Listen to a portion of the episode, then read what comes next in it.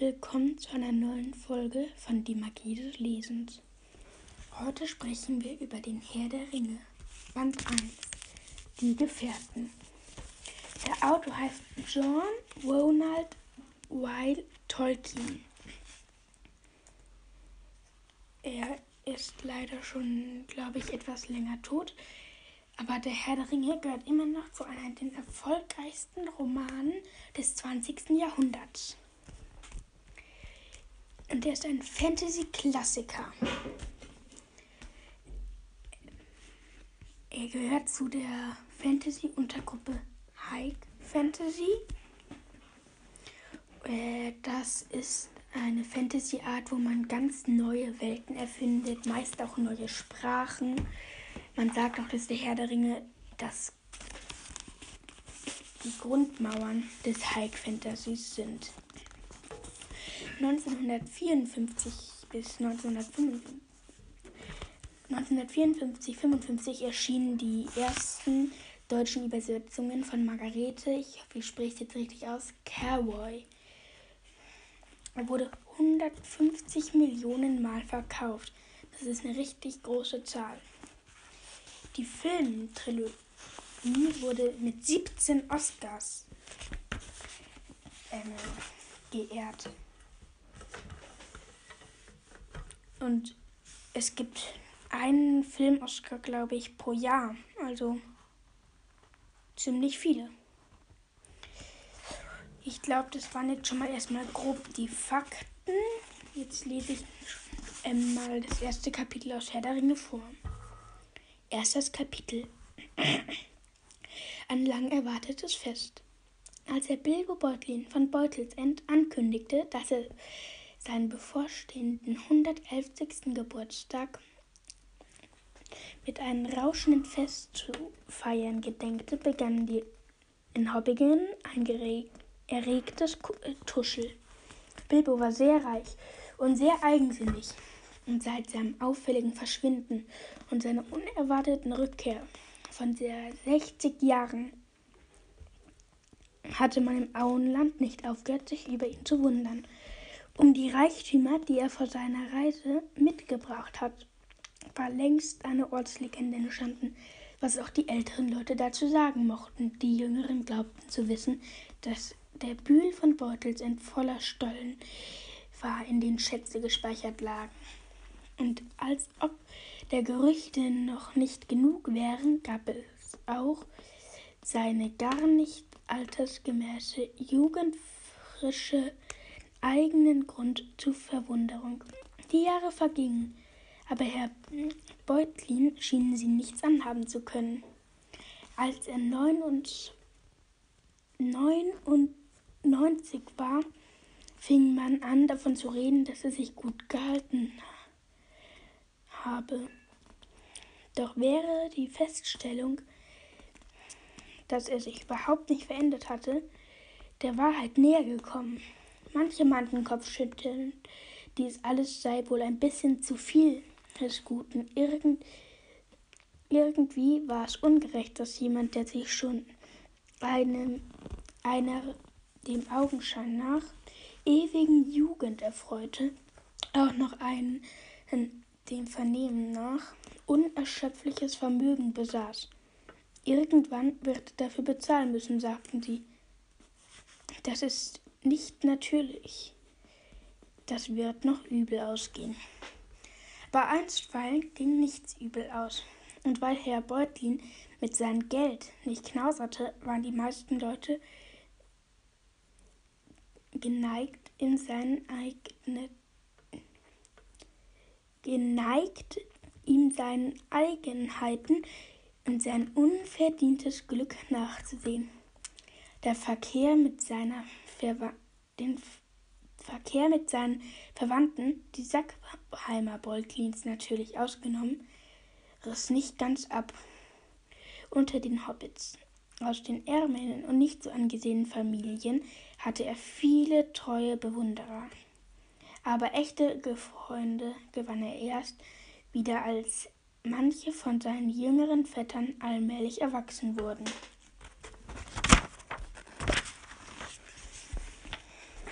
Von diesen, der älteste und Bilbo war der liebste. Und Bilbo, ältestens und Bilbo, der liebste war der junge Frodo Beutlin. Als Bilbo 99 war, adoptierte er Frodo, setzte ihn zum Erben ein und holte ihn zu sich nach Beutelsend. Alle Hoffnung des Keimbeutlins wurde damit endgültig zunichte. Zufällig hatte Bilbo und Frodo beide am 22. September Geburtstag. Frodo, mein Junge, sagte Bilbo eines Tages, komm doch lieber, komm doch lieber und wohn bei mir. Dann können wir unseren Geburtstag immer schön zusammen feiern. Damals war Frodo noch in Twins, wie die Hobbite das unfreie Alter zwischen den Kindheit und dem Mündigwerden mit 33 nannten. Zwölf weitere Jahre waren vergangen. Jedes Mal hatten die beiden Beutlins am 22. September einen sehr munteren Doppelgeburtstag gefeiert. Aber für diesen Herbst, nun so hörte man, bereitete sich etwas ganz Außerordentliches vor deutliches vor. Bilbo wurde schließlich 51. Ein, 51.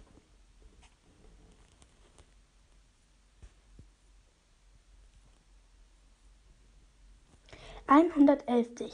Keine Zahl wie alle anderen und sehr ansehnliches Alter für die einen Hobbit.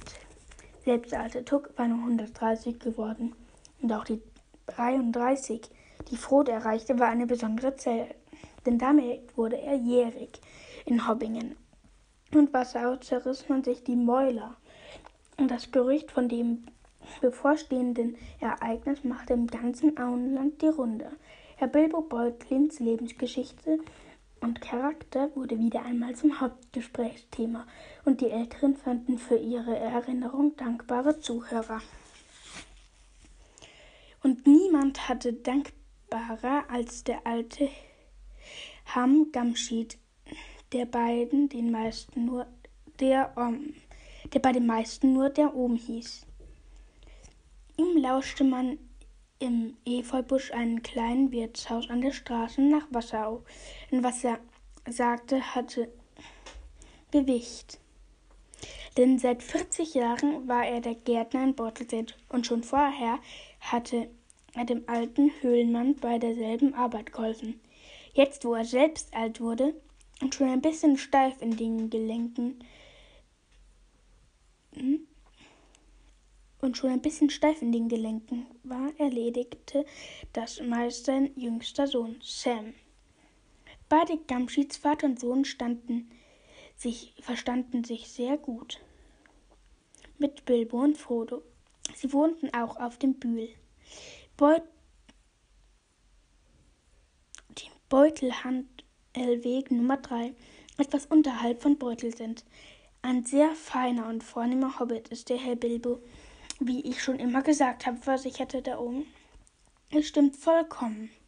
Bilbo war sehr höflich zu ihm, redete ihn stets mit Meister Hamfast an und war sehr höflich, ähm, vergaß nie, in Frage der Gemüsepflanzung seinen Rat einzuholen, denn ihnen allen, was Wurzeln, besonders Kartoffeln anging, wurde der Ohm von allen in der Nachbarschaft, ihm selbst nicht ausgenommen, als maßgeblicher Experte anerkannt.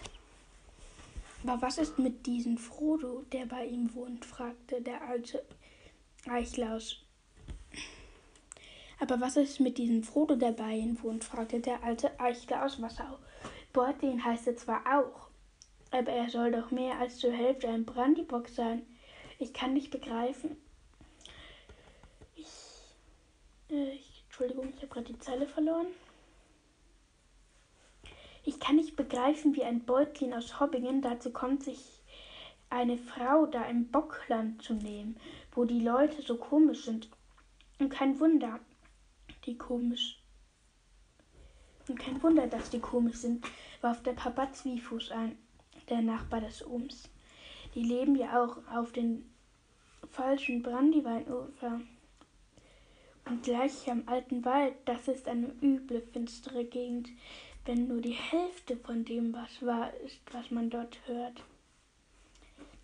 Da hast du recht, Papa, sagte der oben. Nicht, dass die Bockländer Brandybox nun direkt im alten Wald leben, aber eine komische Sippe schafft müssen sie schon sein. Auf so einem breiten Fluss, da machen die mit den Booten äh, äh, Da machen die mit Booten drauf rum. Das ist doch nicht natürlich. Kein Wunder, dass da was passieren musste würde ich sagen. Aber egal, der Herr Frodo ist trotzdem ein netter, so ein netter junger Hobbit, wie man es sich nur wünschen kann. Kommt ganz nach den alten Herrn Bilbo. Und nicht nur im Aussehen. Sein Vater war eben ein Beutlin und ein grundständiger Hobbit war er, der Herr Drogo Beutlin. Über den gab es nie viel zu reden, bis er dann ertrunken wurde ertrunken wurde, fragten mehrere zugleich. Natürlich waren ihm dies und anderes noch dunkle Gerüchte schon zu Ohren zu kommen, aber Hobbits haben eine Schwäche für Familiengeschichte und können sie nicht oft genug hören. Na ja, so heißt es, sagte der oben. Da seht ihr, Herr Drogo hat es auf Fräulein Primula Brandybock. Drogo hatte das Fräulein Primula Brandybock geheiratet die Ärmste, und die war von unserem Herrn Bilbo die Cousine ersten Grades mütterlich seit Ihre Mutter war die jüngste Tochter vom alten Tuck und Herr Drogo war sein Vetter zweiten Grades. Also ist Herr Frodo sein Vetter ersten und zweiten Grades sozusagen. Und eine Generation verschoben, wenn ihr mir folgen könnt. Und Herr Drogo war im Brandeschloss zu Besuch bei seinem Schwiegervater, den alten Herrn Gorbadok. Und nach seiner Heirat ist er da oft gewesen, hat nämlich viel übrig für Speis und Trank bei dem alten Gordobadok, wurde fürstlich getafelt. Und er ist auf dem Brandyweinboot gegangen, und er ist auf ein ist auf dem Brandyweinboot und dabei wurde er und seine Frau dann ertrunken, wo der arme Herr Frodo noch ein Kind war. Und überhaupt, ich habe gehört, die sind nach dem Abendessen beim Mondschein aufs Wasser gegangen, sagte der alte Eichler. Und was das Boot zum Sinken gebracht hat, war Drogos Gewicht.